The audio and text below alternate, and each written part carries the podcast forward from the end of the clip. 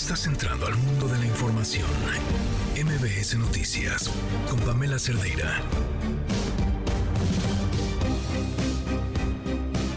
Qué manera de opacar el brillo de la ciudad de Plata mientras en Taxco Guerrero se vive una crisis de inseguridad y violencia que ha ocasionado el cierre de negocios, escuelas, la parálisis del transporte público. Su presidente municipal, Mario Figueroa, trabajaba, suponemos arduamente, en la promoción de este pueblo mágico en la Feria Turística de Madrid, en la Fitur, en España. Regresó a México y minimizó el asunto y lo llama bachecitos que seguirán, se seguirán repitiendo.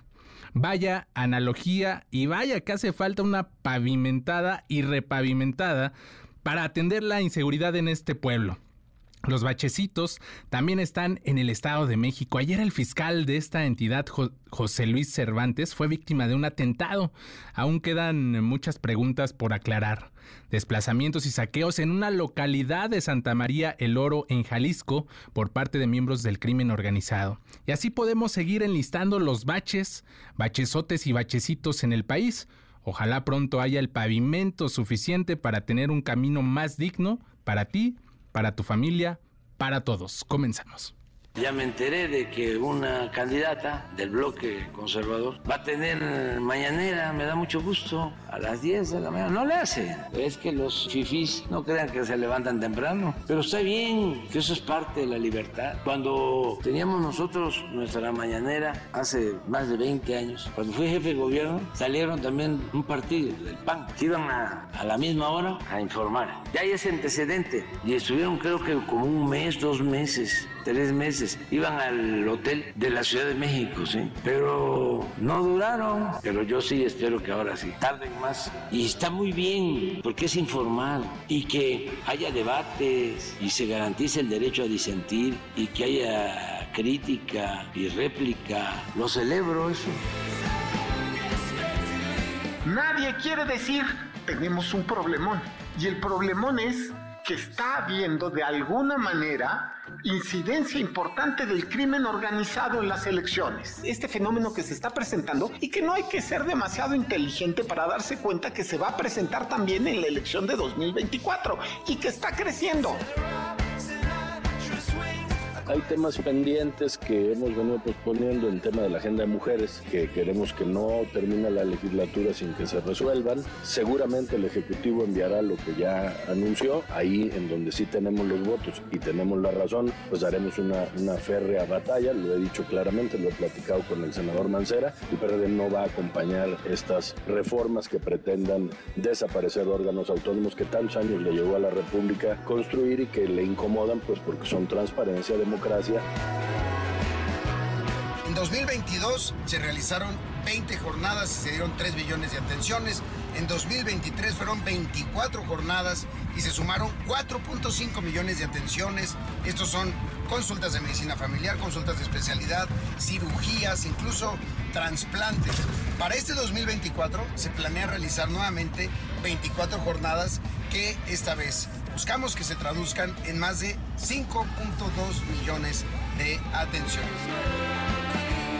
Lo que vemos es, por un lado, un alejamiento de la población respecto de sus instituciones democráticas y una gana de encontrar algún gobierno que les garantice que van a tener trabajo. Prefieren un gobierno eficaz a un gobierno democrático vamos a presentar algo. No estamos de acuerdo con ese criterio de la Corte que se afecta si se prohíben los vapeadores la libertad de mercado. Es muy probable que cuando hablemos del consumo de las drogas van también a utilizar eso como excusa, que se afecta la libertad de comercio, que desde luego está en la Constitución, pero pues tiene que tener límites no puede permitirse que se comercialice libremente un producto que hace daño, que destruye la salud, el caso de los vapeadores. No se puede permitir algo que oculte de qué están hechos los productos, qué es lo que pasa con los vapeadores. Se hizo un estudio y se encontraron 25 sustancias químicas dañinas y que decían que no afectaban en nada. Entonces vamos a pedir la prohibición de los vapeadores. Ahora les decía los de la pipa que, cuánto vendían una pipa de agua y dicen que 2.200. Pues eso es lo que yo quiero ver porque dice, después dicen que no lo venden, que eso es lo que le piden a la gente como apoyo o como ayuda. Entonces, pues no lo venden, pero sí lo cobran, ¿no? Entonces, la verdad es que este, pues no se vale que, que hagan negocio con la necesidad de la gente, que pues no tenemos agua, no tenemos este, no tenemos las posibilidades. ¿Qué tal? Buenas tardes, bienvenidas, bienvenidos. Es un gusto estar con ustedes. Muchas gracias. Soy Adrián Jiménez en sustitución de la titular de este espacio, Pamela Cerdeira. Lo estaré acompañando de aquí hasta las 6 de la tarde. Teléfonos en cabina 55 51 66 1025. 55 51 66 1025 y por supuesto también está el número de WhatsApp 55 33 32 95 85 en Twitter ahora ex me encuentras como arroba Adrián Radio FM hoy es viernes viernes ya 26 de enero de 2024 comenzamos con toda la información El Comité de Moléculas Nuevas de COFEPRIS avaló el uso de emergencia de la vacuna mexicana Patria contra COVID en personas mayores de 18 años. Pero ojo, el infectólogo Alejandro Macías advirtió que esta nueva opción ya no será de gran utilidad ante la circulación predominante de nuevas variantes con diferentes características al virus original de Wuhan. Macías explicó que las vacunas actualizadas tienen mejor funcionamiento, pues se fabricaron tomando en cuenta justamente a las variantes más recientes. Estaremos, por supuesto, al tanto, al pendiente de este asunto. También en otros temas, el día de ayer, el fiscal general de justicia de la ciudad... Eh, de, del Estado de México, José Luis Cervantes, fue víctima de un ataque armado, del cual afortunadamente salió ileso. Hoy se le vio ya en un encuentro con la gobernadora de la entidad, Delfina Gómez. El reporte lo tiene Juan Gabriel González, corresponsal de MBC Noticias. Adelante, Juan Gabriel, buenas tardes.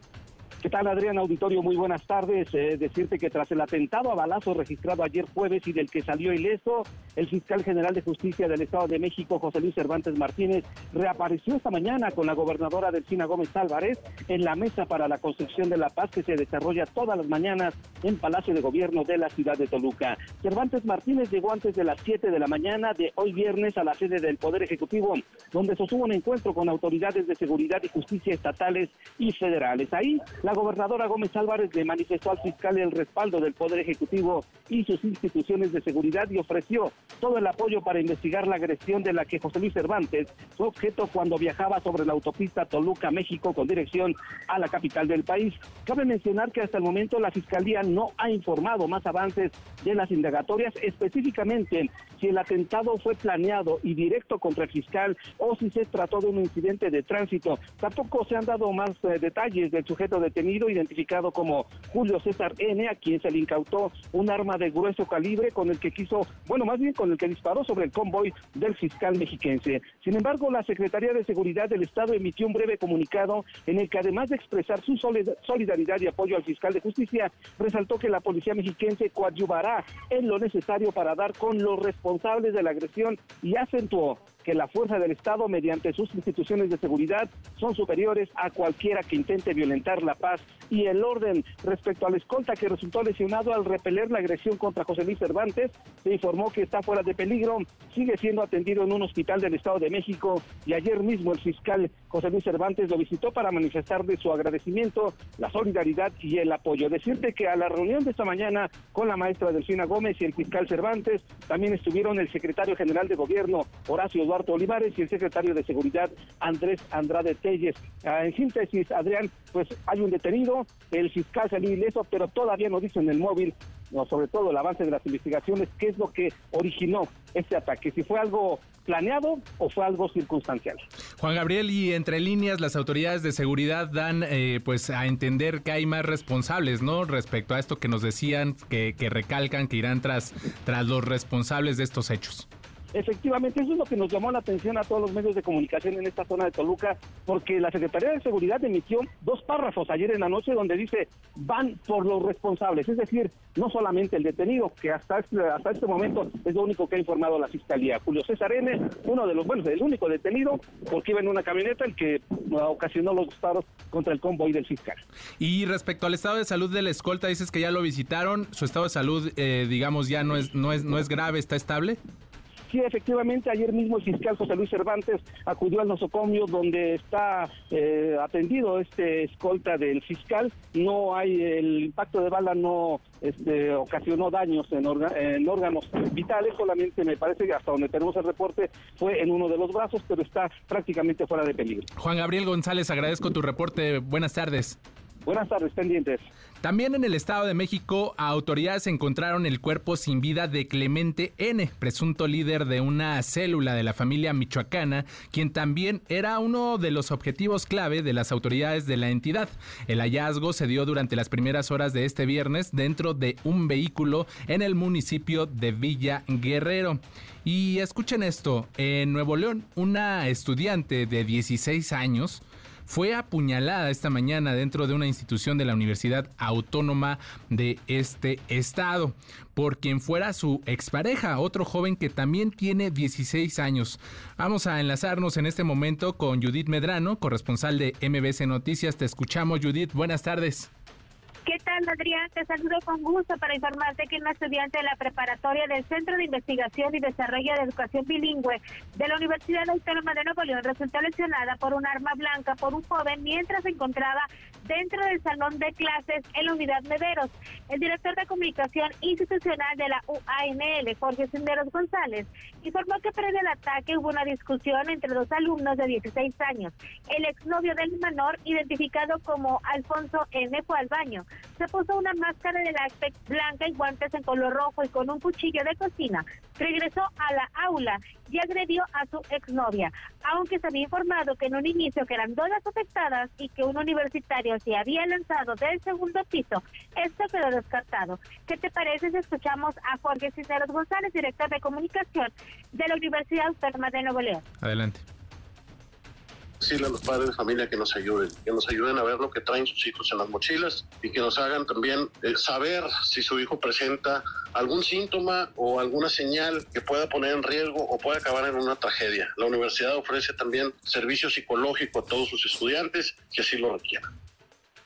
Y es que Cisneros González dijo que constantemente realizan operativos con el uso de la tecnología y de binomios caninos, pero también, como ya escuchábamos, solicitó el apoyo de los padres de familia para, sobre todo, Adrián, conocer, nadie conoce mejor a los sus hijos que a sus padres. Entonces, si ellos detectan alguna actitud agresiva o de depresión, pues pueden informar a los maestros y puedan también ellos a su vez pues, recibir una atención médica especializada. Ahí en la universidad, como ya escuchábamos, Jorge Cisneros González nos decía que hay programas dentro de la misma universidad en donde apoyan a los estudiantes en caso de presentar algún tipo de problema como este.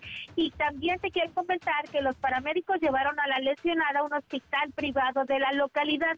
Hasta este momento no se ha informado si la estudiante de 16 años, eh, pues qué tipo de lesiones presentaba. Únicamente sabemos que fue acuchillada por su expareja.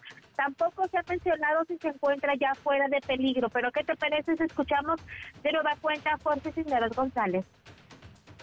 No, no, de ninguna manera. El agresor agredió dentro del aula, fue controlado por el eh, prefecto de, la, de la preparatoria. Él baja del segundo piso hacia la planta baja del CIREP y manifiesta una caída, pero es una caída que no fue, no que se haya aventado ni de consideración. ¿El menor se sabe en dónde está ahorita el agresor? Está detenido por las autoridades. Él fue entregado a las autoridades de Fuerza Civil y después a integrantes de la Fiscalía General de Justicia de Nuevo León quienes están realizando las indagatorias de este ataque. También te quiero comentar que de manera preventiva los estudiantes fueron evacuados hacia el estacionamiento de esta preparatoria y las clases el día de hoy son en línea y bueno, en tanto se realizan las indagatorias al respecto.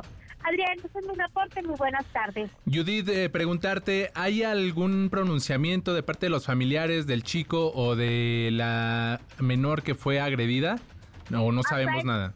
hasta este momento no, lo único que sabemos es, eh, nosotros cuestionamos directamente al director de comunicación y nos dijo que no tenían información acerca del estado de salud de la menor y lo único que sabemos es que fue llevada a un hospital privado también ubicado en la zona sur del municipio de Monterrey, muy cerca de donde se encuentra este esta preparatoria de alto nivel de la Universidad Autónoma de Nuevo León. Y bueno, también lo que sabemos es que eh, pues hasta el momento eh, pues no hay un pronunciamiento por parte de los eh, padres de este chico agresor. Lo que sí comentamos, lo que sí sabemos es que también pues por ahí hay algunos se compartió una fotografía de este estudiante y que entre ellos pues había algún tipo de relación sentimental. Como cuestionamos directamente por qué había sido esa agresión, si era eh, pues porque esa pareja de adolescentes, de jovencitos de 16 años se habían dejado o cuál había sido el problema, no nos fue notificado, lo únicamente que sabemos es que este chico estaba en el salón de clases, eh, se salió hacia el baño, regresa del baño y ya cuando regresa ya trae pues el cuchillo, la máscara de látex y los guantes en color rojo. Eh, ¿Qué pasó por la mente de este jovencito cuando fue pues ahí detenido por el prefecto? No lo sabemos y ya pues la autoridad nos estará comentando más adelante la fiscalía. Sabemos también, Adrián, que hay videos dentro de la universidad en la mayor parte de los eh, de las aulas, de las áreas comunes, hay cámaras de videovigilancia. Estas todas ya fueron entregadas directamente a la Fiscalía General de Justicia de Nuevo León, quienes van a estar analizando todo esto y en las próximas eh, horas pues ya se estará también dando una versión oficial por parte de la autoridad para saber sobre qué eh, pues qué delito se le puede fincar a este menor, si puede ser una, una simple disputa, una simple riña o si se puede también calificar esto como algún eh, pues homicidio en contra de esta menor. Judith Medrano, estaremos muy atentos de la información y por supuesto hay que cuidar de la salud mental, un tema que seguramente se ha dejado de lado en todas las instituciones y en todos los niveles. Gracias, buenas tardes. Buenas tardes. Seguimos. Seguimos en los estados. Chihuahua, un estado clave para la ganadería y agricultura, padece los efectos de la falta de agua, según el monitor de sequía. En México, de la Conagua, el 51% de los municipios de la entidad están en sequía excepcional. Un 45% padece una sequía extrema y un 4% está catalogado con sequía severa. Y vámonos ahora a información internacional. La Organización de las Naciones Unidas condenó que Estados Unidos haya llevado a cabo la noche de ayer la ejecución con gas nitrógeno de Kenneth Smith en Alabama, el primer caso, por cierto, en el que se usa este químico, pues recordemos comúnmente se usan las inyecciones letales. Además, el jefe de Derechos Humanos de Naciones Unidas advirtió que este método es tortura, es considerado tortura, un acto prohibido por el derecho internacional. Smith había sido condenado a muerte por un asesinato que cometió en el año de 1988. Y atentos a lo siguiente, la Corte Internacional de Justicia ordenó hoy a Israel a evitar actos de genocidio por las desmedidas acciones que están tomando en la franja de Gaza. La Secretaría de Relaciones Exteriores celebró esta decisión. Cuéntanos, Hatsiri Magallanes, buenas tardes. Así es, ¿qué tal Adrián? Buena tarde. Pues el gobierno mexicano celebró y además dio la bienvenida a esta decisión sobre medidas provisionales emitida justo el día de hoy por la Corte Internacional de Justicia que ordena a Israel medidas para evitar un genocidio en la franja de Gaza. Recordó la Cancillería mexicana que a partir del violento ataque el pasado 7 de octubre, pues llevado a cabo por el grupo terrorista Hamas en contra de civiles en Israel, pues se ha dado puntual seguimiento a las iniciativas multilaterales que buscan, dice, pues un cese al fuego ante la escalada de violencia en Gaza. El gobierno mexicano refrenda en ese contexto su respaldo a la justicia internacional y también en particular a la Corte Internacional de Justicia. Reiteró eh, justamente el gobierno mexicano su profunda preocupación por la dimensión de la catástrofe humanitaria que las hostilidades en este conflicto han generado, especialmente la muerte de miles de civiles. También la Corte dice ordenó tomar las medidas que sean necesarias para asegurar que no se cometan actos de genocidio en contra de la población lo que incluye no cometer asesinatos, que no se lesione de forma grave su integridad física o mental y que no se le someta intencionalmente a condiciones de existencia que hayan que acarrear justamente una destrucción física. Y bueno, tras lo anterior también comentar, Adrián, que la Embajada de Israel aquí en nuestro país pues eh, acusó justamente estas medidas que emitió la Corte Internacional de Justicia, dice que son falsas e indignantes y pues bueno, pues ahí está la eh, el enojo enojo básicamente del gobierno israelí después de estas medidas emitidas por la Corte el día de hoy. El reporte que tenemos, Adrián. Muchas gracias, Hatsiri. Buena tarde. Buenas tardes. De vuelta a asuntos de nuestro país, el fiscal de Morelos, Uriel Carmona, lleva ventaja en la batalla contra la Fiscalía General de Justicia de la Ciudad de México, que recordemos busca imputarlo por el caso del feminicidio de Ariadna Fernanda. Cuéntanos más, Juan Carlos Alarcón. Buenas tardes, adelante. Así es, efectivamente. Gracias, Adrián. Muy buenas tardes. El fiscal de Morelos, Uriel Carmona Gándara, ganó doble batalla a la Fiscalía General de Justicia Capitalina, luego de obtener dos amparos que echan abajo uno de los tres procesos en su contra y el cambio de una medida cautelar queda sin efecto el proceso de encubrimiento en el feminicidio de la joven Ariadna Fernanda y se instruye el cambio de la medida cautelar de prisión preventiva para el ilícito de auxiliador en dicho feminicidio. Informes de los estados del Poder Judicial de la Federación señalan que el juzgado cuarto del Distrito de Amparo en materia penal con sede en la Ciudad de México concedió en su sentencia el amparo y protección a Uriel Carmona Gándara. La Fiscalía General de Justicia Capitalina acusó a Carmona de tres ilícitos, encubrimiento, auxiliador en el delito de feminicidio y retardo de la justicia. No obstante, la defensa del fiscal de Morelos presentó la solicitud de amparos ante el Poder Judicial de la Federación al considerar excesivo y por falta de pruebas para procesar al inculpado. Dos de los amparos surtieron efecto y en los que respecta y en lo que respecta a la imputación por encubrimiento, el juez local dejó sin efecto la vinculación a proceso. El juzgador dijo de manera textual en el caso concreto, la autoridad jurisdiccional local ejerció su arbitrio para juzgar los hechos conforme a sus facultades. No obstante, por todo lo expuesto, este órgano de amparo considera que los datos de prueba con los cuales se pretendió sustanciar el acto reclamado son insuficientes para respaldar una acción persecutoria en contra de Uriel Carmona Gándara. En definitiva, los hechos que se constatan no permiten establecer que el impartante participó en el hecho del feminicidio que se le atribuye. De esta manera, Adrián puntualiza el juzgador en su sentencia. Además, le ordena a la Fiscalía y al Poder Judicial local efectuar una nueva audiencia para que resuelva que no hay elementos para ese proceso. Además, obtuvo amparo contra la medida cautelar de prisión preventiva por el delito de auxiliador en el feminicidio de la joven Ariadna Fernanda. El juez federal estableció que el juez de control de Ciudad de México careció de elementos objetivos para imponer la citada medida cautelar. En consecuencia, ordenó que deje sin efectos la prisión preventiva convoque a otra audiencia para valorar una nueva medida cautelar. De este modo, el fiscal Uriel Carmona Gándara da un paso significativo para demostrar su inocencia de las imputaciones hechas por la Fiscalía General de Justicia de la Ciudad de México en torno al feminicidio de Ariadna Fernanda. Y es el reporte que tengo. Muchas gracias, Juan Carlos. Buena tarde.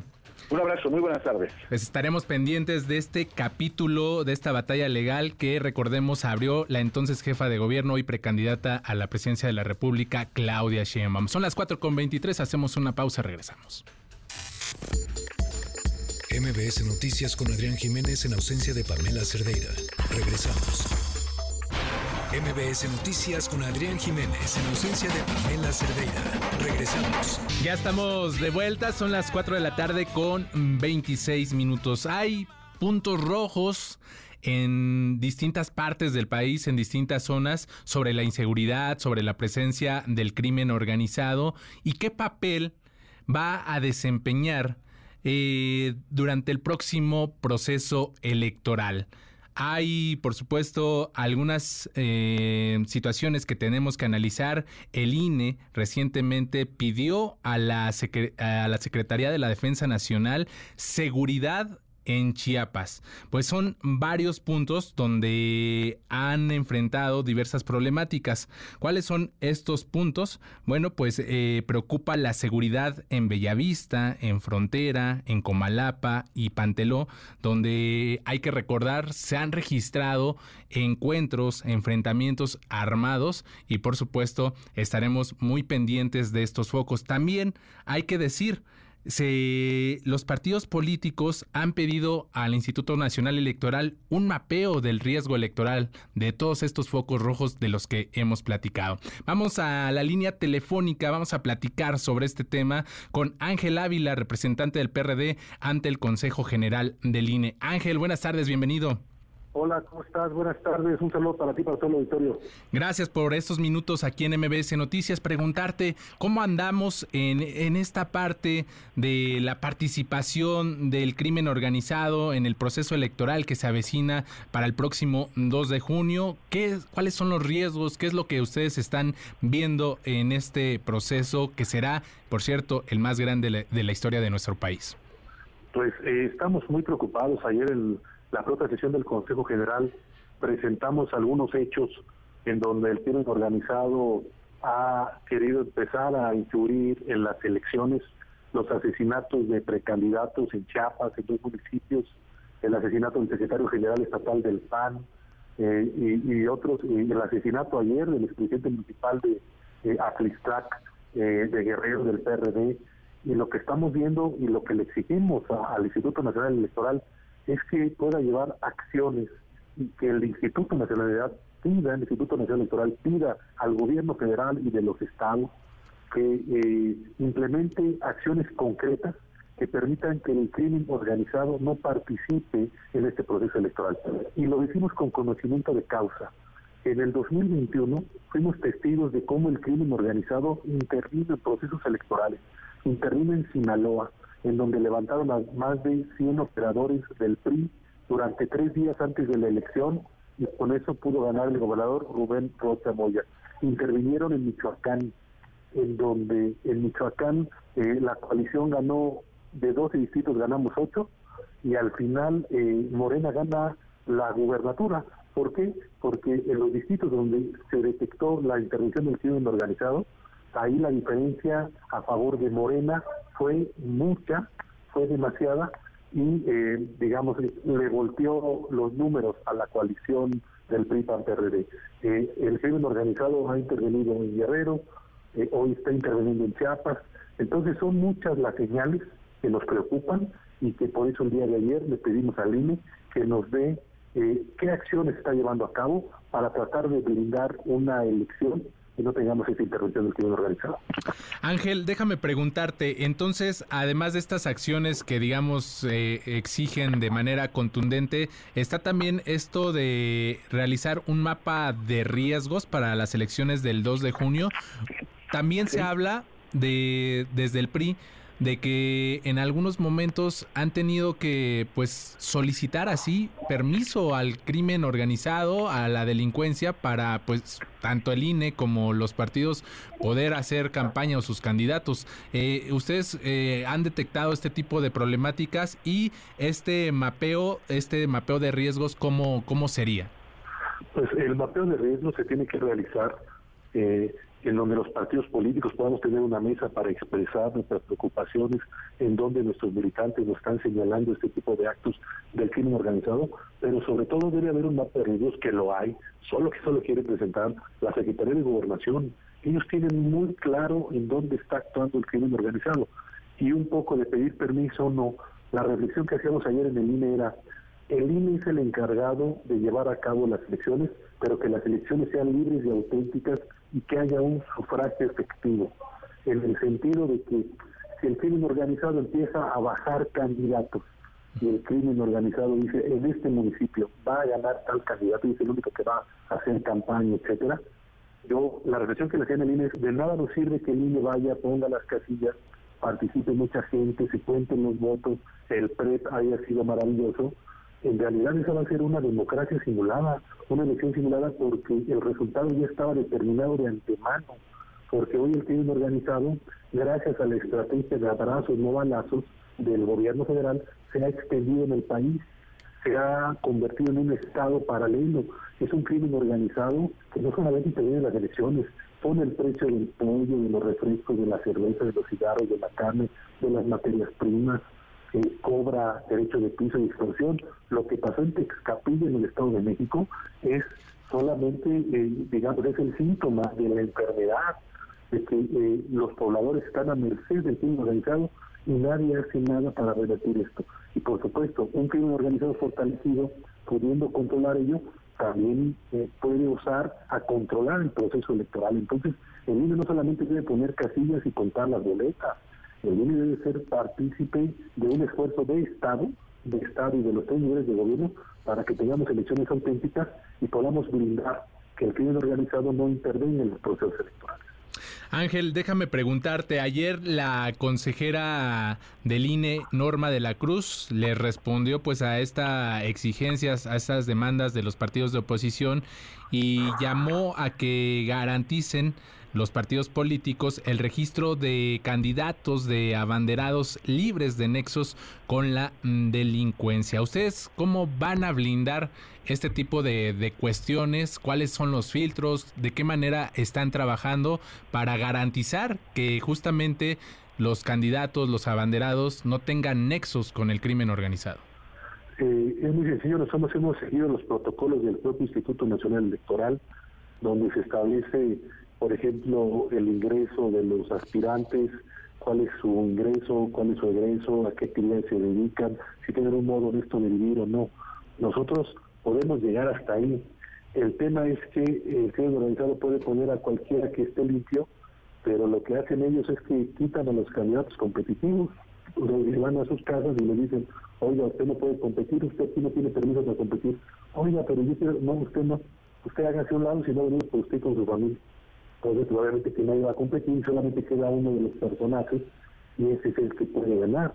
Es decir, ahí creo que fue un poco más en defensa del niño la consejera Norma, un poco arrebatada su participación, como diciendo es que no le pueden echar la culpa al INE. Y es correcto, nosotros no queremos, sabemos que el INE no es policía, pero sí el INE debe de tener las herramientas necesarias con el gobierno federal, los estatales y en algunos casos municipales para dar las garantías de que esta no va a ser la elección más sangrienta de la historia como lo vivimos en 2021. Entonces hoy estamos advirtiendo desde ahorita con todos estos hechos que te he relatado y otros de asesinatos de políticos que tienen interés en participar y que evidentemente la autoridad electoral debe hacer algo y debe de coordinarse con el gobierno federal, pero también en el espacio para que los partidos políticos expresen estas preocupaciones. Eh, Ángel, déjame preguntarte, estamos platicando con Ángel Ávila, representante del PRD ante el Consejo General del INE. Nos decías, en 2021 vieron esta intervención eh, del crimen organizado, ahora ¿Ven ustedes un avance todavía mayor de la delincuencia en el terreno electoral? Ya lo advertía Hoy también el magistrado del Tribunal Electoral del Poder Judicial de la Federación, Felipe de la Mata, donde dice que pues no falta mucho, no, no asegura que en este proceso, pero sí dice que en 2030 probablemente habrá personas vinculadas a grupos criminales que quieran ser candidatos incluso a la presidencia de la República. ¿Ustedes ven un mayor avance en este terreno del crimen organizado en materia electoral? Por supuesto que sí, hoy desgraciadamente vuelvo a repetirlo, la estrategia de abrazos, no balazos, ha implicado que el gobierno federal no quiere enfrentar a los grupos criminales. Entonces, hoy vivimos el sexenio más sangriento de la historia del país, el más violento, más de 170 mil asesinatos en este sexenio. El sexenio anterior se tuvieron 150 mil. Hoy este gobierno ya los lleva rebasados por 20 mil y le faltan 8 meses. Entonces podemos llegar a los 200 mil asesinatos. ¿Por qué? Porque la estrategia del gobierno federal, lo dice el propio presidente, es eh, darle de chanclazos. El presidente lo ha dicho en son de broma y es terrible. Los voy a acusar con sus papás y con sus mamás. El presidente en el 2021 dijo después de la elección, quiero felicitar al crimen organizado porque se portaron muy bien cuando eh, supimos y todo el mundo a todas luces de la eh, intervención del crimen organizado para que ganara Moreno. Entonces, Hoy, imagínate, el crimen organizado lo que ha generado en estas partes del Estado de México, de Guerrero, de Michoacán, el asesinato de Hipólito Mora, lo que pasó en Texcapilla, pues por supuesto que si el crimen organizado se siente con la capacidad de poder influir en las elecciones, lo va a hacer. Por eso el crimen organizado hay que enfrentarlo con inteligencia, hay que enfrentarlo de frente, porque si no van a ir ganando espacio. Y mira, este, hemos visto las imágenes de cómo la presidenta municipal de Morena, de Chilpancino Guerrero, se sienta a dialogar con los dirigentes del crimen organizado en esa zona. Es decir, hoy estamos viendo cómo si, se ha, el organizado intenta actuar en todas las elecciones y el pasmo del gobierno, y no quiero pensar porque el gobierno o su partido se vea beneficiado de eso. Acuérdense también de las relaciones de Sergio Carmona en, en, Tamaulipas, cómo lo vinculaban con el presidente nacional de Morena y con el actual gobernador Américo Villarreal, de cómo ese personaje que controlaba el Huachicol financió campañas de Morena. Entonces, son cosas muy graves, muy peligrosas, pero alguien debe de poner eh, la alerta para que esto no siga creciendo y entonces tengamos elecciones predeterminadas de antemano y el INE solamente cuente los votos porque hubo pocas opciones. Entonces, ojalá que esto se trate más y podamos seguir trabajando en el INE para tener elecciones blindadas del crimen organizado. Ángel Ávila, representante del PRD ante el Consejo General del INE, te agradecemos estos minutos para MBS Noticias, que tengas una excelente tarde. Muchísimas gracias por el espacio, les mando un fuerte abrazo a ti en el auditorio y gracias por el espacio. Gracias, buena tarde, son las 4 con 38, ya regresamos. MBS Noticias con Adrián Jiménez en ausencia de Pamela Cerdeira. Regresamos. MBS Noticias con Adrián Jiménez en ausencia de Pamela Cerdeira. Regresamos. Ya estamos de vuelta y me da mucho gusto continuar con más información y abordar un tema que sin duda es importante, es vital para el futuro del país, para el futuro del medio ambiente. Y saludo con mucho gusto en la línea telefónica a Ana Muradaz, especialista en temas energéticos y directora comercial de Quartux. Bienvenida, Ana, buenas tardes, ¿cómo estás? Hola, Adrián, muy buenas tardes. Bienvenida. Oye, preguntarte cómo anda México en su capacidad energética. Hay desafíos que sin duda tiene que enfrentar para satisfacer esta demanda generada por el aumento de la inversión extranjera, el llamado nearshoring, y al mismo tiempo reducir el impacto al medio ambiente. ¿Cómo anda nuestro país en esta materia para pues garantizar que no sea tanto el impacto al medio ambiente? Sí, claro. Eh, bueno, México cuenta con un gran potencial para poder ser realmente eh, una potencia de energía, pero de energía limpia y renovable, que es pues la parte más importante, ¿no? Tenemos todo ese potencial, ¿no? Y tenemos la ventaja también de tener empresas privadas mexicanas que están detrás buscando que realmente el país tenga ese gran impacto y seamos pues un una referencia en el mundo, ¿no? Pero realmente México es de los pocos países que no tiene realmente objetivos en materia de energía renovable. Entonces, tenemos que dar un paso atrás y verlo también de la parte de las empresas privadas, ¿no? Entonces, aprovechar todo esta, eh, ese, espacio que tenemos en términos de dónde estamos ubicados, que por eso es como comentas que hay un new sharing tan grande en nuestro país para entonces realmente generar estas energías limpias y aprovecharlas al máximo para que pues tengamos siempre esta energía disponible y que seamos un país limpio.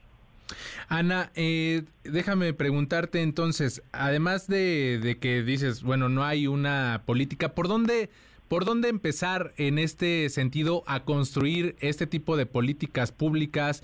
Porque el esfuerzo a veces se ve desde la iniciativa privada, pero también se requiere un ejercicio desde el ámbito público. ¿Cómo iniciar? Eh, ¿Cuál sería el punto de partida para iniciar este camino? Claro, creo que eh, lo que tiene que hacer básicamente la parte pública, ¿no? El gobierno es, como dices tú, apoyarse de todas estas empresas privadas, ¿no? Al final son las que hasta el día de hoy tienen en cierta medida eh, una experiencia mucho más grande y apoyarse. Al final, todas estas empresas privadas lo que nosotros queremos es apoyar a nuestro propio país y realmente eh, toda la información que tenemos, todas las tecnologías en términos de energías renovables, almacenamiento de energía, que también es básico en este tema, pues obviamente aprovecharlo al máximo. Ana, eh, hay unos ejercicios en donde el gobierno pues ha tratado de, jugar con este tipo de energías limpias. Hay un esfuerzo aquí en la Ciudad de México, por ejemplo, de los paneles solares que están colocando en la central de abasto. Eh, este tipo de iniciativas, ¿cómo las ves? ¿Ayudan? ¿Se quedan cortas? ¿Es un buen inicio? Claro, a ver, no, todo ayuda, eh, al final nada se queda corto, ¿no? Mientras más cosas, pues mejor. pero eh, pues sí son, digamos, pocas iniciativas las, las que existen, ¿no? Eh, todas estas son eh, impulsadas por, por ambas partes también, justo es este apoyo, ¿no? Por empresas privadas que ayudan al gobierno y que empiezan a verse cada vez más. Si hace falta poner más, si hace falta meterse a lo que es energía solar, energía eólica, etcétera, este, complementarlo con la parte de las baterías y entonces pues realmente aprovechar al máximo en cada uno de los estados, ¿no? Que al final por la gran ubicación que tenemos existen algunos que tienen una gran ventaja en términos de solar, algunos en términos de agua, de aire, etcétera, ¿no? Oye, y además, ¿cómo, ¿cómo aprovechar la ubicación geográfica? Eso es muy importante. La ubicación geográfica tiene mucho que ver para aprovechar este tema de los recursos eh, que están a la disposición de nuestro país. Eh, eh, ¿Cuál sería, digamos, el planteamiento que se tiene que hacer en materia de, ubicaciones? Sabemos que también hay un parque fotovoltaico en Sonora, está este, este esfuerzo aquí en la Ciudad de México. ¿Qué otras regiones de nuestro país tienen este potencial? Porque sabemos que está en una ubicación, digamos, privilegiada. Correcto, sí, como dices, la, ubicación es privilegiada, o sea, al final no solo es eh, la capacidad que tenemos en todos los estados, ¿no? Por ejemplo, en Sonora tenemos, eh, aparte de, la gran capacidad que se tiene de producción de energía solar, tenemos también eh, una de las minas no explotadas, pero una de las minas más grandes del mundo en litio, lo cual pues implementaría también la parte de, pues en, por ejemplo, en ese estado la parte de paneles solares, la parte de almacenamiento energético, que al final también es parte de estas energías renovables. Y pues no solo en términos de qué es lo que nosotros podemos producir, sino también la parte, como decías al inicio del nearshoring, que al final tenemos una ubicación privilegiada también para poder dar esa energía y dar también la producción que nos permite esta energía a Estados Unidos y a cualquier otro eh, país desde donde nosotros tenemos un fácil acceso. Ana, te agradecemos estos minutos para MBS Noticias y seguimos en contacto. Sin duda hay que darle seguimiento a este tema por el potencial que ya nos describes perfectamente en, estas, en estas preguntas. Muchas gracias, que pases una excelente tarde. No, gracias a ustedes por invitarnos a nosotros en Quartux a poder estar con ustedes y platicarles un poquito de la energía renovable y del almacenamiento de energía. Gracias, excelente fin de semana. Son las 4 con 47.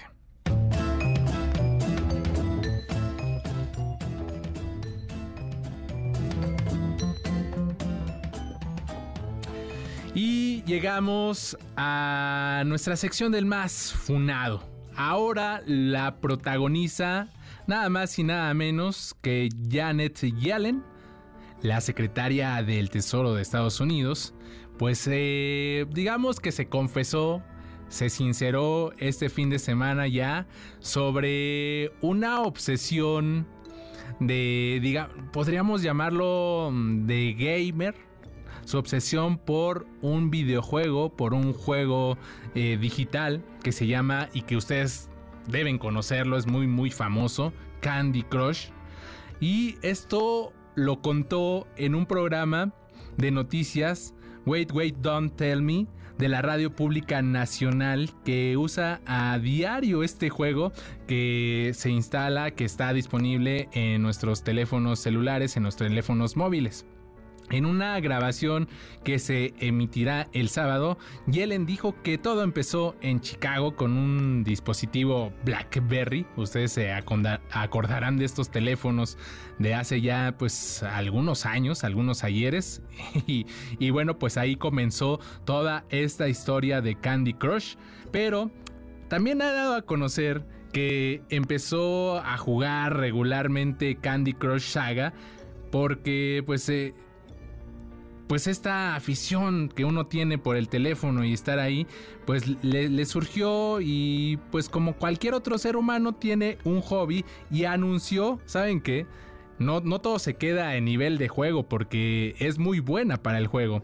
Acababa y acaba de alcanzar un nivel superior, escuchen bien, de 6100 niveles este jueves que pasó por la mañana, 6100 niveles por la mañana. Así que bueno, pues esta sección del Más Funato, hoy dedicada a Janet Yellen, la secretaria de Tesoro de Estados Unidos, porque pues se sinceró, se confesó y es tiene una obsesión por Candy Crush. ¿Ustedes cómo andan en cuestión de videojuegos? Son las 4.50, hacemos una pausa, regresamos.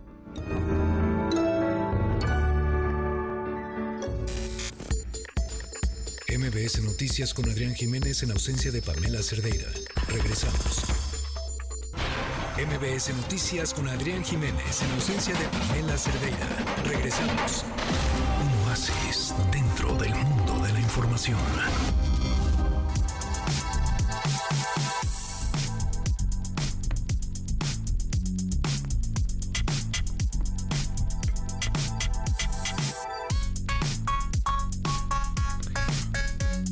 Ya estamos de, regreso, son las 4 de la tarde con 53 minutos.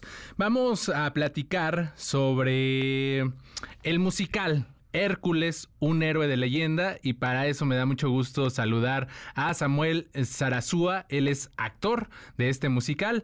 Samuel, bienvenido, buenas tardes, ¿cómo estás? Hola, hola, muy bien, muy contento de, estar aquí en tu programa. Bueno, pues pues cuéntanos de, de, qué va el musical Hércules, un héroe de leyenda, cuáles son las fechas, en dónde podemos asistir a, este musical. Bueno, pues Hércules, un héroe de leyenda, estamos a nada de estrenar, creo que es como nuestra cuarta temporada, este, pero ahora nos cambiamos de teatro, habíamos estado en el Teatro de la República y ahorita vamos a estar en el Teatro Enrique Elizalde para la gente del sur, en Coyoacán, eh, a partir del 11, del domingo 11 de, febrero a las 4 de la tarde vamos a estar todos los domingos esperándolos. Es una comedia musical infantil, es una obra que puede disfrutar toda la familia, porque de pronto en, los, en el teatro infantil como que los papás luego pueden tener un poco de flojera, ¿no? De que sí, no hay que llevar al niño a que, a que se divierta un ratito, ¿no? Pero no, acá la verdad es que tenemos un gran villano que es Aves, y de pronto ya hasta ahí algunos chistes que el papá va a entender y el niño no, ¿no? Entonces es muy divertida, es una comedia para toda la familia, este es esta historia eh, mitológica de, de Hércules, que es un semidios, y como qué tiene que hacer para convertirse en un dios verdadero, ¿no? Claro. Oye, ahora que, hablabas que es una, es, eh, es, una obra para toda la familia y que pues los niños sin problema pueden estar, ¿desde qué edad más o menos eh, hay que eh, recomendarla? Porque si bien pues los niños a veces este, se divierten mucho con este tipo de, de escenas, hay algunas edades en las que es un poco complicado, ¿no? Mantener la atención y este ustedes más o menos o conforme a lo que han visto de niños, eh, a partir de qué edad pueden, pueden acudir a divertirse? Pues yo creo que, a partir de los tres años más o menos. la verdad es que es una obra muy noble en ese en ese aspecto, como usa, usamos varios recursos desde desde puppets que son los los los, los este los sirvientes de Hades, ¿no? Entonces de pronto como que visualmente para un niño muy pequeño es muy atractiva Ajá. por todos los colores, es, este demasiado llamativa para un niño chiquito. Entonces no, no nos ha pasado que haya niños llorando ni nada, como que sí, sí atrapamos luego luego al niño chiquito, al niño mediano, o sea, es, es muy para toda la familia, de verdad. De acuerdo. Ahora, déjame preguntarte algo. Este, ¿cómo, cómo se prepara un actor de teatro para este tipo de, puestas en escena? ¿Cuál es la, preparación? Si tú tienes algún ritual, ¿cómo, es el previo antes de salir a dar una, una, una función?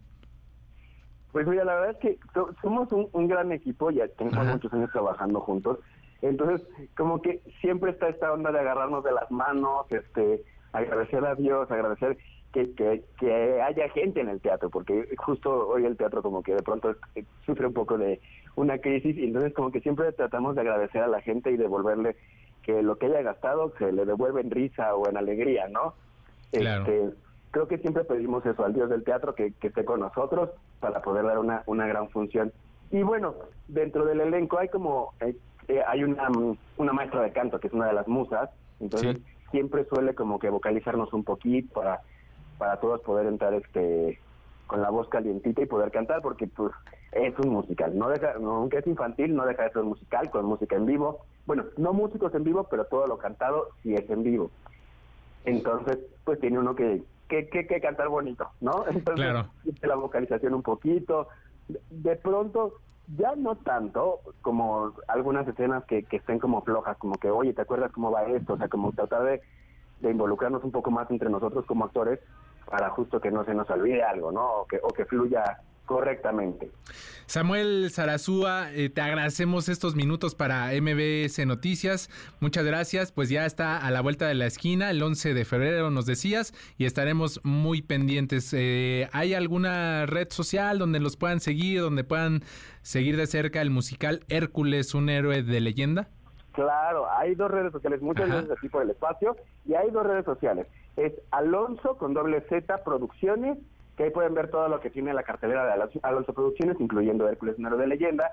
Y justo en esta red, en Alonso Producciones, de pronto hay muchas este, promociones, 50% de descuento, dos por uno, este, de pronto hasta si llevas a tu hermanito te regalamos al otro niño, cosas así, ¿no?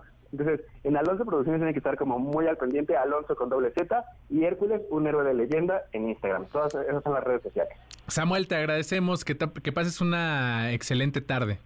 Muchísimas gracias igualmente. Un abrazote. Gracias. Son las 4.59. Pausa. Regresamos.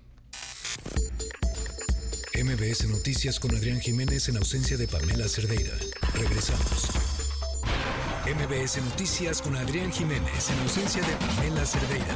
Regresamos. Ya estamos de regreso, son las 5 de la tarde con 3 minutos. Muchas gracias a quienes nos acompañan ya en esta segunda hora de este espacio informativo. Viernes 26 de enero de 2024 tenemos muchísima información. Este viernes Organizaciones y colectivos llevan a cabo actos y movilizaciones en el marco de los ya 112 meses de la desaparición de los normalistas, de los 43 normalistas de Ayotzinapa. La información la tiene mi compañera Nora Bucio. Te escuchamos, Nora. Buenas tardes. Adrián, te saludo con muchísimo gusto y de la misma forma al auditorio. Y como lo comentas, este día por la tarde se realiza ya una nueva acción global por los estudiantes desaparecidos de Ayotzinapa. Esta ha sido encabezada en esta ocasión por un grupo reducido de padres y madres de familia. Hasta el momento no sabemos por qué la mayoría de ellos no han asistido. Sin embargo, bueno, pues se mantiene la presencia de Melitón Ortega, quien es uno de los voceros de las familias de los jóvenes desaparecidos y también, por supuesto, de los abogados del centro Tlachinoyan de la Montaña.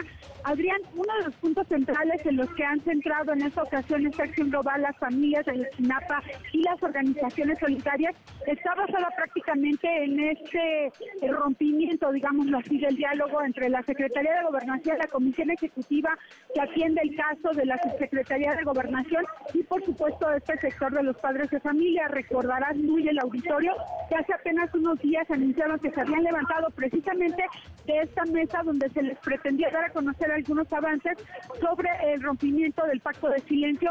Sin embargo, al considerar que no había condiciones, que se había centrado a otro grupo de padres que estaban apoyando la liberación de José Luis Abarca, en aquel momento alcalde de Iguala y que bueno, pues se encuentra actualmente preso, no precisamente por este caso, pero sí se le vincula con la desaparición de los jóvenes, bueno, pues se retiraron y en este momento hay que recordar que también el día de ayer el subsecretario Arturo, bueno, pues hizo un llamado a los padres y las madres diciéndoles que la mano del diálogo estaba tenida. Adrián, en este momento la marcha que inició pues alrededor de una tarde, una hora tarde, perdón, alrededor de las cinco, se encuentra ya sobre la avenida Reforma, ha pasado la glorieta de las y los desaparecidos y se espera que llegue en algún momento a esta glorieta eh, de las mujeres que luchan, donde, eh, bueno, pues tratan de pasar y normalmente cuando hay alguna movilización también de las mujeres que luchan en una acción de respeto se suman, se saludan y continúan esta marcha para llegar hasta el memorial, donde hacen este paso de lista tradicional, lamentablemente desde hace más de nueve años, y posteriormente caminarán hasta el hemiciclo a Juárez Adrián, donde, bueno, pues ahí si se van a pronunciar, van a emitir algunos comentarios, y bueno, déjame decirte que parte de lo que ocurre aquí en Avenida Reforma es que también, bueno, pues hay algunos grupos que están apoyando la liberación de Palestina, el alto a los ataques por parte, obviamente, de Israel a Gaza, y bueno, pues algunas otras acciones que se realizan de manera paralela. Adrián, es lo que tenemos hasta el momento. Qué bueno que estén abiertas las puertas del diálogo. Lo malo o lo contrario que, podemos observar es que pues siguen sin responder las preguntas eh, que siguen pues teniendo los padres de los 43 normalistas de Ayotzinapa. Te agradecemos tu reporte, Nora. Buenas tardes. Seguimos pendientes. Muy buenas tardes. Hace unos días en este espacio les compartimos la historia de al menos 20 menores que recibieron armas para unirse a la policía comunitaria de Ayahualtempa, esto en Guerrero. El gobierno de la entidad informó que ahora va a proceder penalmente contra este grupo de autodefensas. Nos vamos hasta allá con Eduardo Guzmán, corresponsal de MBC Noticias. Te escuchamos, Eduardo. Buenas tardes. Buenas tardes, Adrián. Efectivamente, hoy por la mañana en conferencia de prensa, el director general de Gobernación en el estado de Guerrero, Francisco Rodríguez Cisneros, dio a conocer que el gobierno estatal iniciará una denuncia jurídica ante el uso de menores de edad con armamento por cuestiones de seguridad por parte de organizaciones comunitarias, como se difundió en videos a través de las redes sociales con la participación de niños y niñas de la comunidad de Ayahualtempa del municipio de José Joaquín de Herrera, ubicado en la región de la montaña de Guerrero, junto con con el director de comunicación social en el estado, René Posel Aguirre, el funcionario estatal explicó que la Procuraduría de la Defensa del Menor realiza un análisis para presentar la denuncia por la vía jurídica ante la Fiscalía General del Estado en contra de quien o quienes resulten responsables por la comisión de esta actividad, por lo cual se iniciará una profunda investigación. Esto es parte de lo que dijo.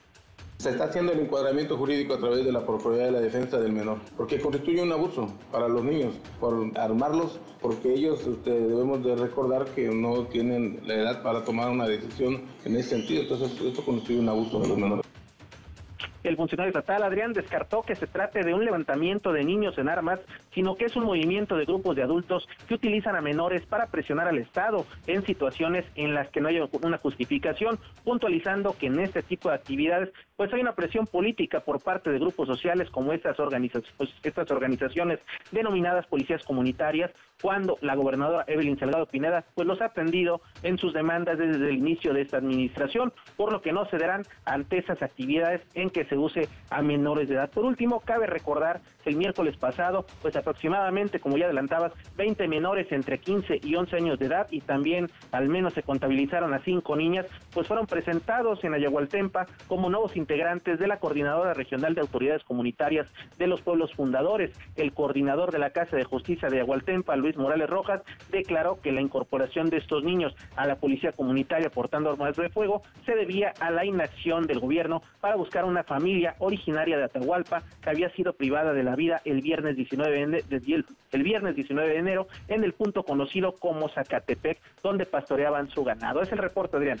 Eduardo, déjame entender ahora. A ver, un una inacción del gobierno por falta de seguridad, por falta de garantías, a, no encontrar a una familia desaparecida, deriva en que los pobladores armen a la niñez, a 20 niños, a 20 menores de esta comunidad.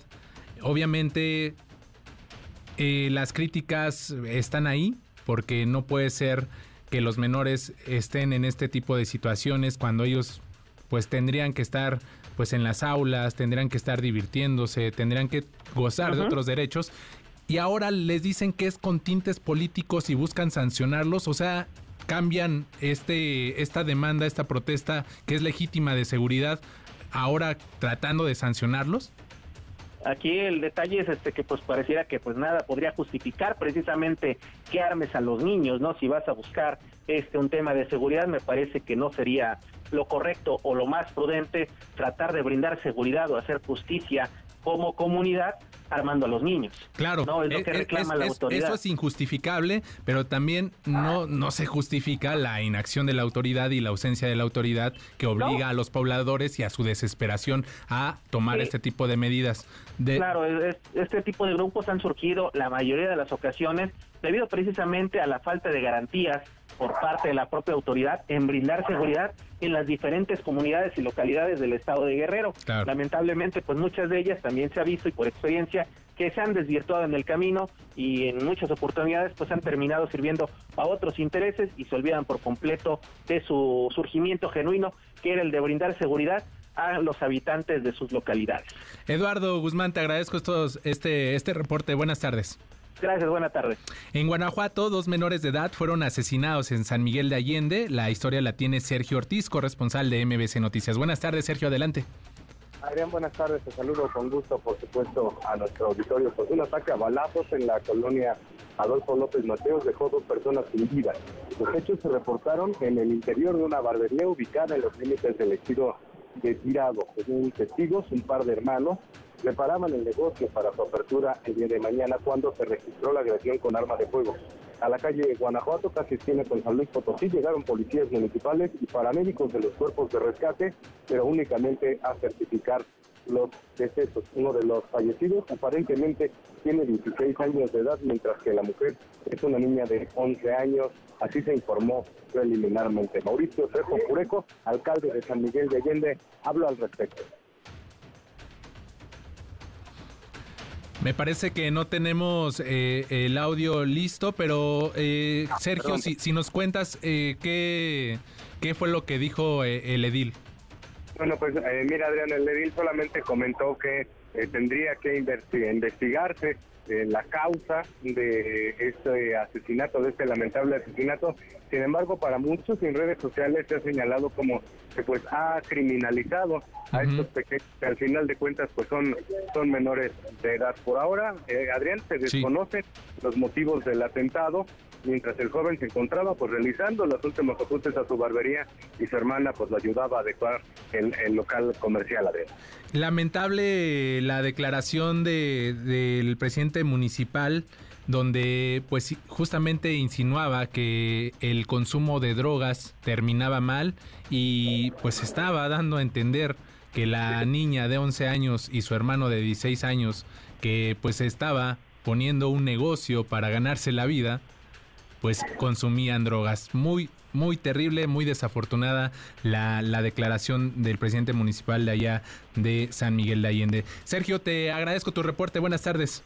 Adrián, buena tarde, abrazo fuerte. Gracias, otro de vuelta. Y ojo a lo siguiente, maestros de la CENTE se manifestaron en las inmediaciones de la Secretaría de Hacienda y el Zócalo de la Ciudad de México para exigir un aumento a su salario. Cuéntanos cómo estuvo Juan Carlos Alarcón. Buenas tardes, bienvenido. Así es, efectivamente, Adrián, pues mañana caótica y parte también del mediodía y también por la tarde, debido a que profesores de la Coordinadora Nacional de Trabajadores de la Educación realizaron una protesta y una marcha eh, que en este caso pues se plantaron frente a las oficinas de la Secretaría de Hacienda y Crédito Público. Posteriormente se dirigieron al Zócalo Capitalino donde también llevaron a cabo un mitin. Docentes de las secciones 9, 10 y 11 de la Ciudad de México exigieron aumento salarial urgente ya que sus ingresos se han visto mermados.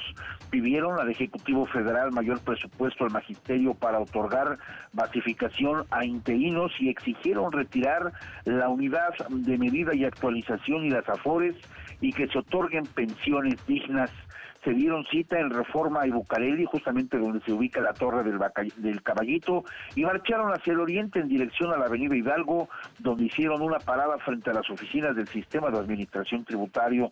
Posteriormente continuaron hacia el primer cuadro de la ciudad y cruzaron el eje central, tomaron la Avenida 5 de Mayo para llegar al Zócalo y posteriormente continuaron a las oficinas de la Secretaría de Educación Pública en la calle República de Brasil, en la colonia Centro. La Policía de Tránsito de la Secretaría de Seguridad llevó a cabo el acompañamiento de los manifestantes para resguardarlos y evitar que los vehículos llegaran hasta ese punto. Después de plantear sus exigencias en la Secretaría de Educación, los manifestantes comenzaron a disgregarse y a regresar de nueva cuenta al punto de reunión para posteriormente tomar alguna decisión en torno a las movilizaciones de este día que prácticamente han concluido y en esto, en estas eh, movilizaciones plantearon una vez más, como ya lo habían hecho semanas anteriores, de un aumento salarial urgente a la presidencia de la República. Y es el reporte que tengo. Muchas gracias, Juan Carlos. Buena tarde. Muy buenas tardes. Vamos ahora con información internacional. El expresidente de Estados Unidos, Donald Trump, fue condenado este viernes a pagar 83.3 millones de dólares a la escritora E. Jean Carroll, quien, recordemos, señaló al magnate por atentar contra su reputación como periodista al negar que la atacó sexualmente.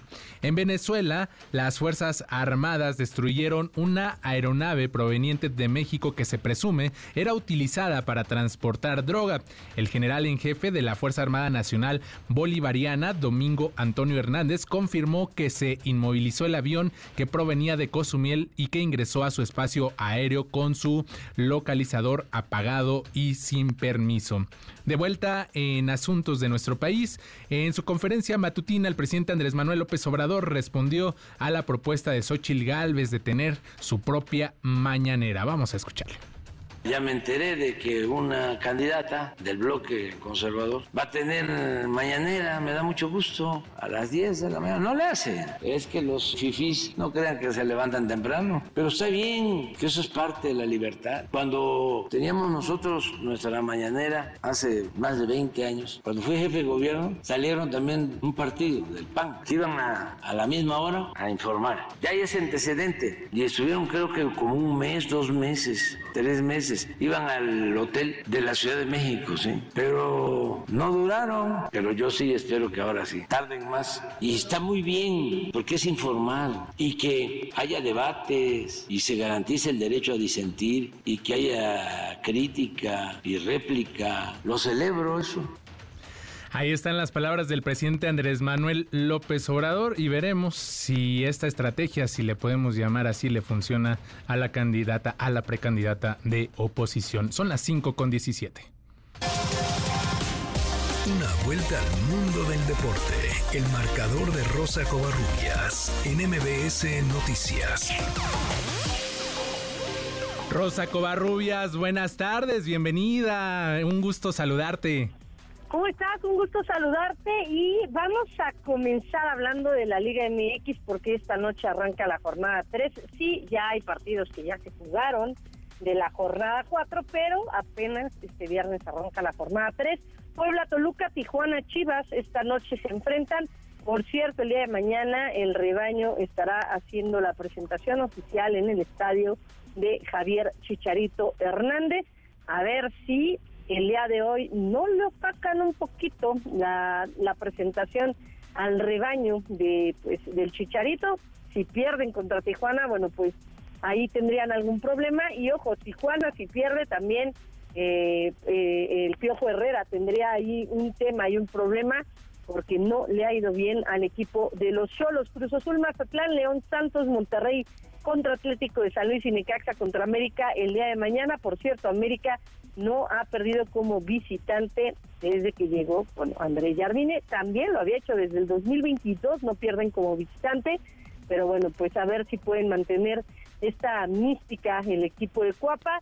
Para el domingo, Atlas Juárez, Querétaro Tigres y Pumas en contra de Pachuca, me parece que es el partido más atractivo. Ojo porque Adrián Aldrete habló de lo que representa la baja de Rogelio Funes Mori, quien había llegado con bombo platillo al, parte, al plantel universitario, pero por lesión estará fuera todo el torneo.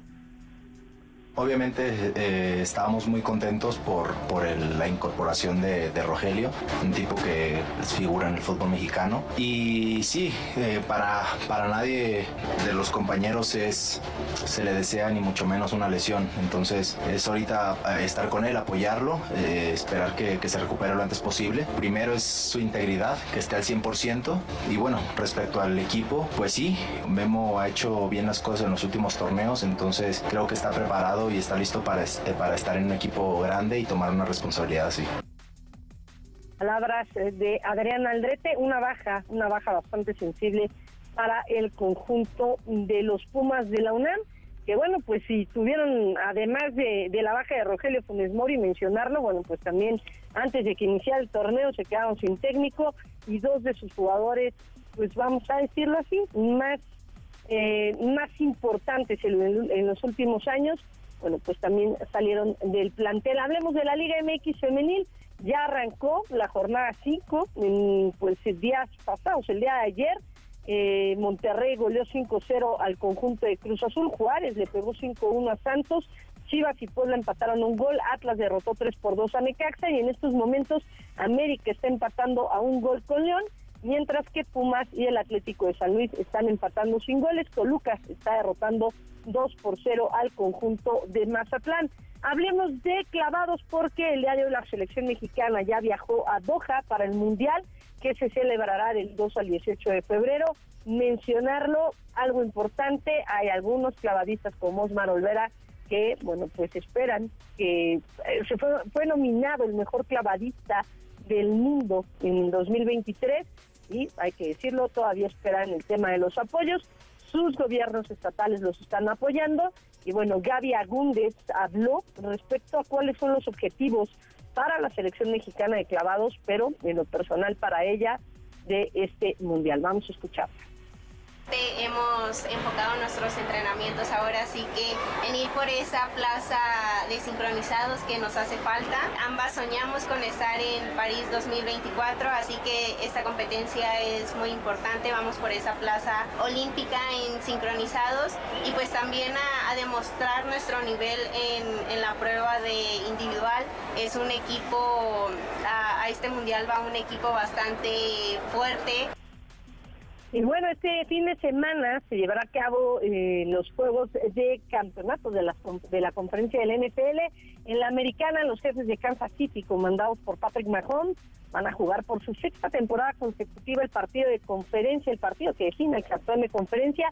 Las cinco anteriores las disputaron en casa. Esta será la primera ocasión de que, bueno, pues enfrenten la final de conferencia fuera, fuera de Arrowhead Stadium y bueno, pues también es la primera ocasión en la que Lamar Jackson estará enfrentando este pues este partido por el campeonato, mientras que en la nacional Ross Purdy, el señor Mystery Irrelevant, va a buscar darle el título a los 49 en su tercera final de conferencia consecutiva.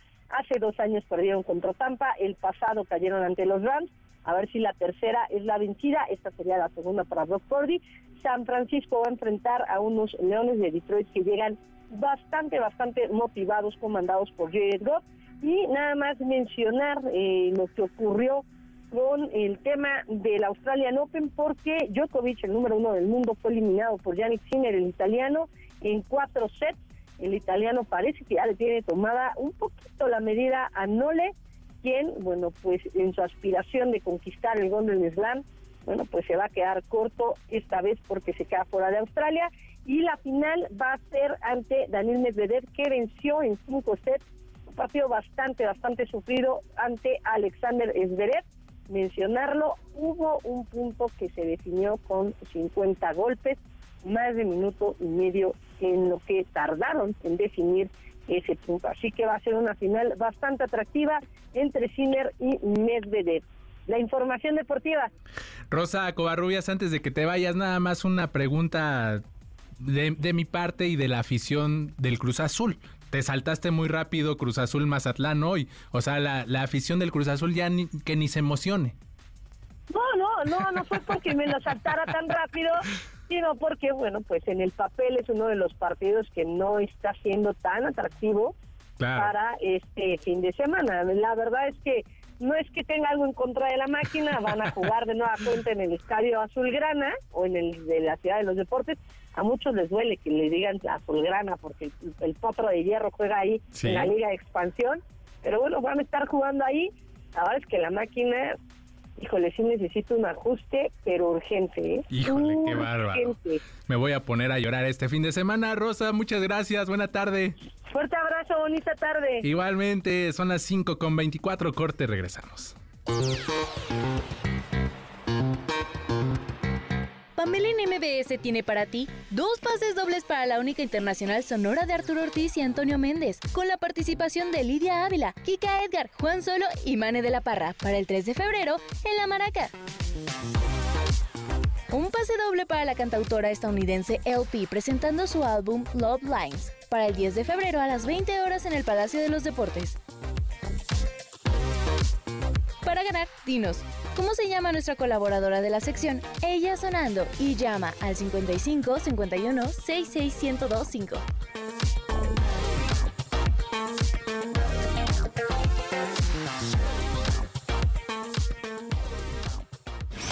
MBS Noticias con Adrián Jiménez en ausencia de Pamela Cerdeira.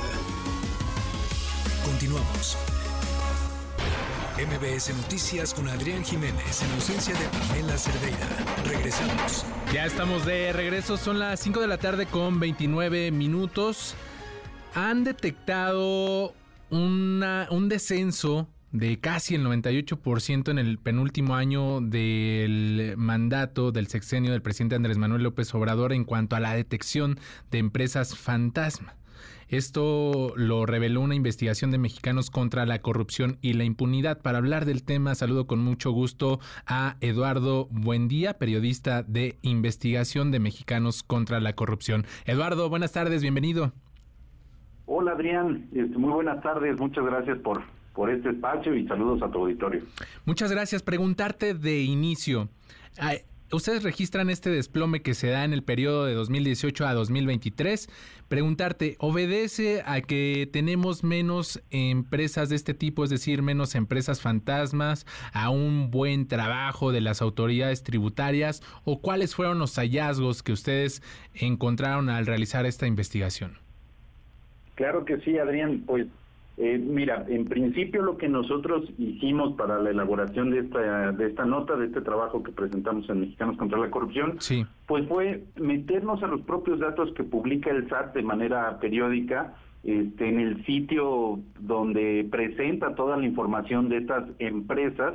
Eh, factureras, este, que bueno, esto quiere decir que hacen operaciones o simulan vender algún servicio pero pues digámoslo así, ya en, una cuestión tangible, pues son servicios que nunca existieron. Entonces, son esquemas y empresas que se utilizan para evadir o eludir el pago de impuestos y bueno, pues a lo largo de los años también nos hemos dado cuenta que la fabricación de estas empresas pues ha permitido también el desvío de recursos públicos.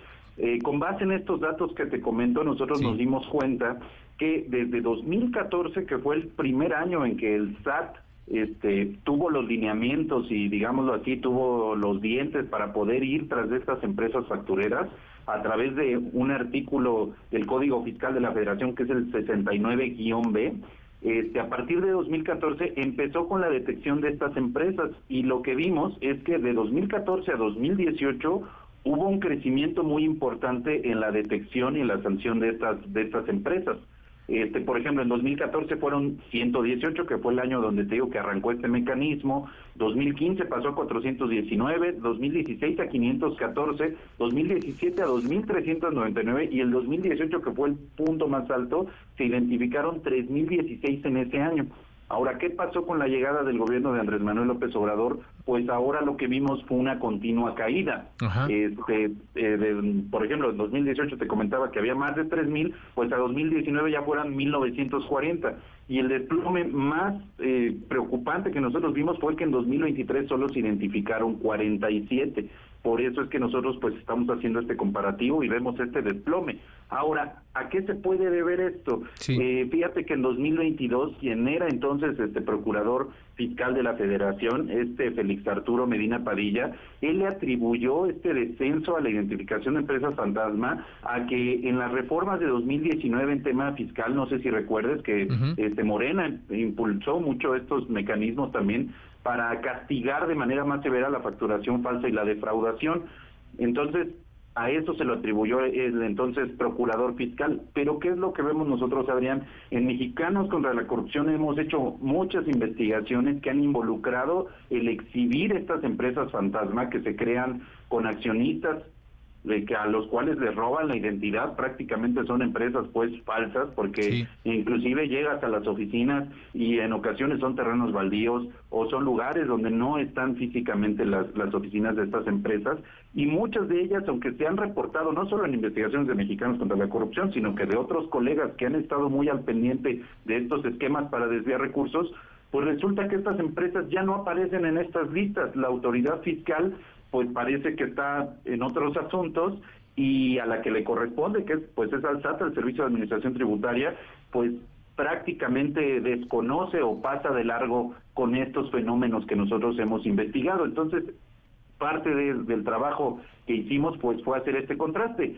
Sí hay menos casos, pero hay muchas empresas que no están incluyendo en esta lista que tienen estas características de ser fantasma, Adrián. Eduardo, eh, entonces, ah, eh, dentro de estas investigaciones, ustedes detectan, ¿tienen estas características ciertas empresas que incluso han sido denunciadas o están en casos de corrupción, como el de Segalmex? Ya nos decías, tienen domicilios que no corresponden, que son lotes baldíos, o que incluso han este eh, duplicado o falsificado la identidad de otras personas como como accionistas, ¿no? Para fundar este tipo de, empresas.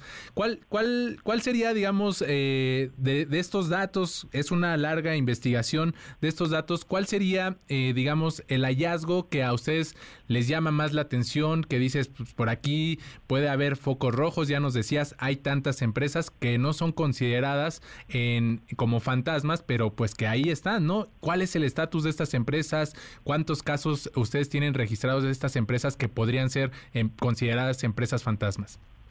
Pues mira, justamente nosotros estamos presentando algunos ejemplos, no, este, no decidimos colocar todos, este, ahora sí que hicimos un trabajo un poco de revisar lo que ya este, habíamos publicado acá en Mexicanos contra la Corrupción. Y por ejemplo, para ponerte un solo caso, este, en julio de 2021, una investigación de mis colegas Iván Alamillo y Alejandra Barriguete, este, mostró una red de seis empresas vinculadas con accionistas y, personajes que formaban parte ya de empresas fantasma, este, donde estas seis empresas obtuvieron contratos vía adjudicación directa por 797 millones de pesos, justamente este, por parte de Segalmex.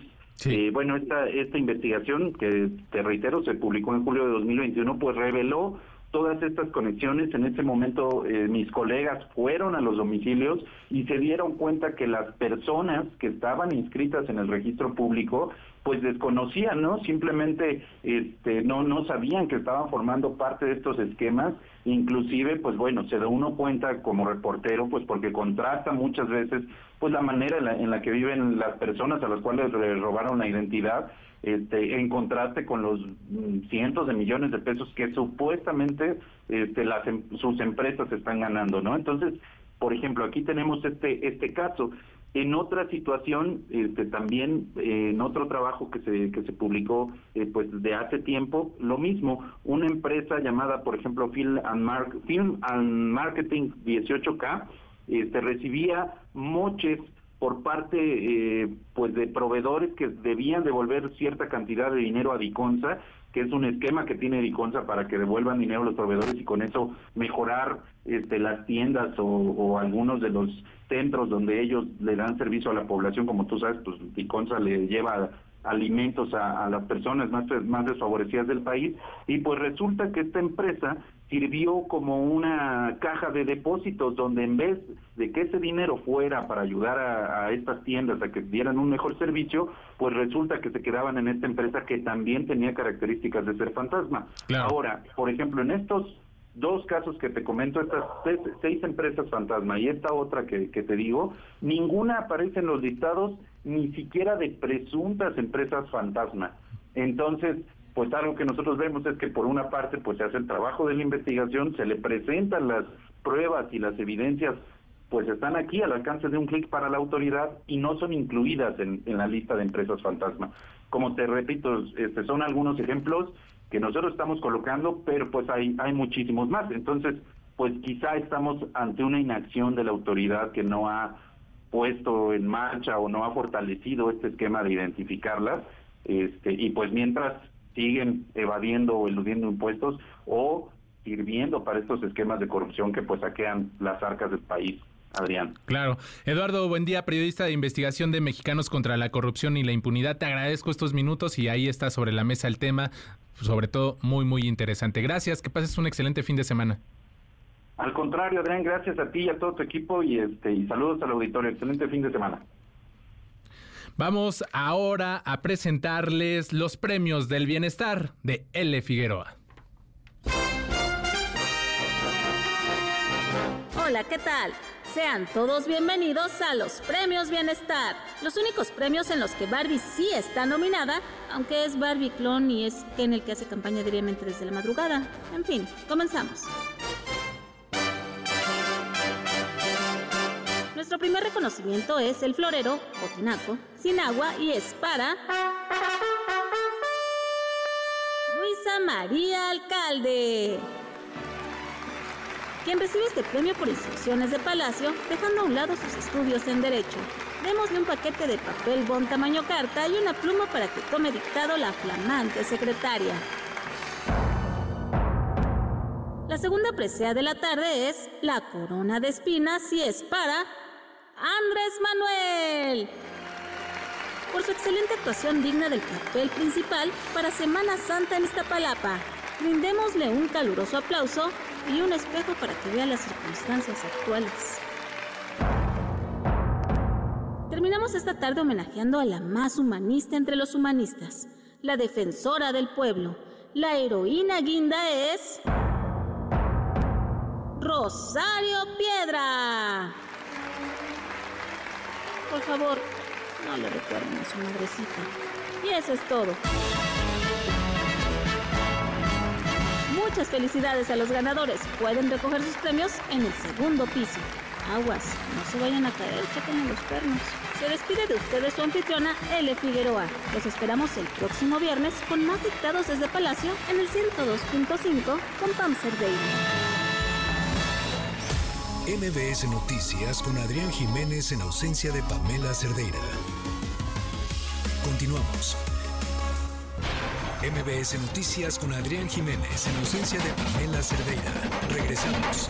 Ya estamos de regreso, son las 5 de la tarde con 44 minutos. Me da mucho gusto saludar en la línea telefónica a Diana Valencia. Ella es fundadora de Abriendo Jaulas, Abriendo Mentes. Bienvenida, Diana, ¿cómo estás? Buenas tardes. Buenas tardes, Adrián. Muchas gracias por el espacio.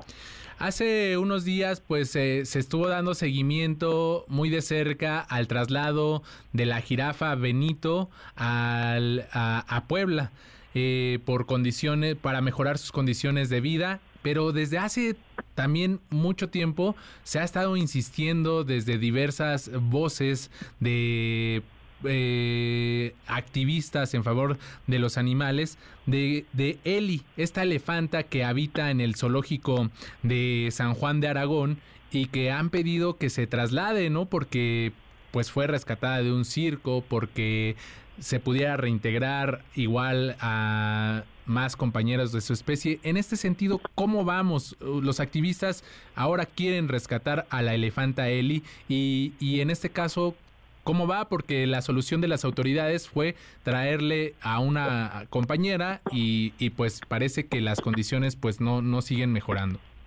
Así es, bueno, dos puntos importantes eh, para aclarar, no, no, no es ahora que estamos buscando, llevamos siete años en esto, no es nuevo. Y el otro punto eh, es que Eli no fue rescatada, Eli fue comprada por el gobierno de la ciudad, en ese entonces Distrito Federal, en diciembre de 2011 por 3.460.000 pesos. No fue un rescate. bueno, fue como se manejó por parte de las autoridades cuando se prohíbe la, exposición de animales eh, en circos. Eh, a eso me refería, no a que sus condiciones pues hubieran sido para mejorar. Sí, no, no, tampoco, tampoco es, es otro otro dato que han dado eh, falso las autoridades Eli no proviene de la ley Circo sin Animales. Ajá, La compra de Eli fue en 2011 y la ley Circo por Animales, eh, sin Animales, se aprobó en 2014 y entró vigencia en 2015. O sea, tampoco viene de la ley. Y justamente la Secretaría de, Medio Ambiente había dado ese dato, pero ya, ya nos comentaba, son siete años de, de esta lucha para rescatar a Eli, darle mejores condiciones de vida. ¿Cómo ha sido este proceso, si nos puede de contar? Porque al parecer nada más es lo, mediático donde empiezan a sonar y se hace el traslado casi inmediato de, de, Benito, de una jirafa, pero Eli ya lo decía, son siete años de lucha, ¿cómo va este proceso? Sí, efectivamente lo de Benito afortunadamente fue, fue muy rápido, muy bien para, para Benito. Bueno, este proceso ha sido sobre todo eh, una petición que hemos hecho de que vengan especialistas extranjeros en elefantes. Estos especialistas son expertos en elefantes por décadas, en rescates y en rehabilitación. Eso es lo que buscamos, que vengan eso, a evaluar a esos especialistas y junto con el equipo nacional de, determinar si él puede ser trasladada, porque también lo que dicen las autoridades es que moriría en el camino, que está enferma y no resistiría, y, también dicen que no recibiría, que él perdería los cuidados que actualmente tiene en el zoológico, y no es así. Eh, por eso pedimos la evaluación. Eso sí nadie lo puede determinar más que con una valoración integral, donde se vea todos sus aspectos físicos, mentales, conductuales, y entonces poder decidir es apta o no para irse. En caso de que no lo fuera, seguramente los especialistas eh, dejarían recomendaciones precisas para mejorar mejorar la vida de él en, en donde se encuentra o un cambio de espacio también, ¿no? Claro. Y sí, dime. Sí, eh, preguntarle eh, para finalizar estos minutos que nos brinda, eh, ¿cuál sería, pues ya para finalizar, el estatus en que se encuentra esta lucha, ya nos decía, de siete años, y cuál es el paso siguiente o la exigencia, la demanda a las autoridades? Nosotros continuaremos con, con el seguimiento para Eli. estamos insistiendo en esa valoración y en espera de la resolución, porque es un dato muy importante que en la situación, el tema de Eli llegó a la Suprema Corte de Justicia y está en revisión. Eso es lo, esperar esa resolución y también esperar que, por favor, eh, permitan la valoración de los especialistas. Pues ahí está un punto muy importante, no es que, se esté exigiendo que se saque, ahí está que, que, se haga la valoración. Diana Valencia, fundadora de Abriendo Jaulas, Abriendo Mentes, te agradecemos estos minutos para MBS Noticias. Al contrario, gracias a ustedes por el interés. Buena tarde. Buena tarde, las 5 con 49, pausa, regresamos. MBS Noticias con Adrián Jiménez en ausencia de Pamela Cerdeira. Continuamos. MBS Noticias con Adrián Jiménez en ausencia de Pamela Cerdeira. Regresamos. Ya estamos de vuelta, son las 5 con 51. Me da mucho gusto saludar en la línea telefónica al doctor Hugo Sánchez Gudiño, profesor investigador de la Facultad de Ciencias Políticas y Sociales y de la FES Aragón de la UNAM. Doctor, buenas tardes, bienvenido. ¿Qué tal? Buenas tardes, es Hugo Sánchez Castillo. Hugo Sánchez Castillo. Discúlpeme. la Facultad de Psicología. Discúlpeme. Eh, eh, hablábamos de, del, del, tema de violencia en los estadios. Eh, me gustaría preguntarle cuál es el diagnóstico. Se presentaron unos nuevos hechos el fin de semana pasado en, el fútbol mexicano. Se han hecho esfuerzos desde, la Liga Nacional con el Fan ID, con tratar de, de reducir el consumo de alcohol. ¿Qué, qué, hacer para resolver esta temática, esta problemática? ¿Se pierden vidas? Pues mire, lo primero es identificar y ser muy claros en que la violencia forma parte del comportamiento humano. No, no es muy como complicado de repente querer pensar que la violencia no existe, que el enojo no existe, que la ira no existe, porque pues forman parte de las transiciones emocionales. Más bien el problema es saber cómo encauzarlo y hacia dónde encaminarlo. Entonces, bajo esta perspectiva, lo primero es eso, ¿no? Identificar que efectivamente tenemos una cuestión de violencia. Lo segundo son las condiciones en las cuales se presenta, ¿no? Entonces tenemos un lugar en el cual se encuentran reunidos un gran grupo de personas con un fin particular, con una identidad particular, lo cual hace que dejen de ser personas de manera independiente y se vuelven una nada, se vuelven un, en el término del sistema medio central, que es lo que pues, nos dedicamos en, neurociencias, que es una identidad que se pierde y entonces empiezan a actuar hacia un mismo objetivo, lo cual representa el equipo.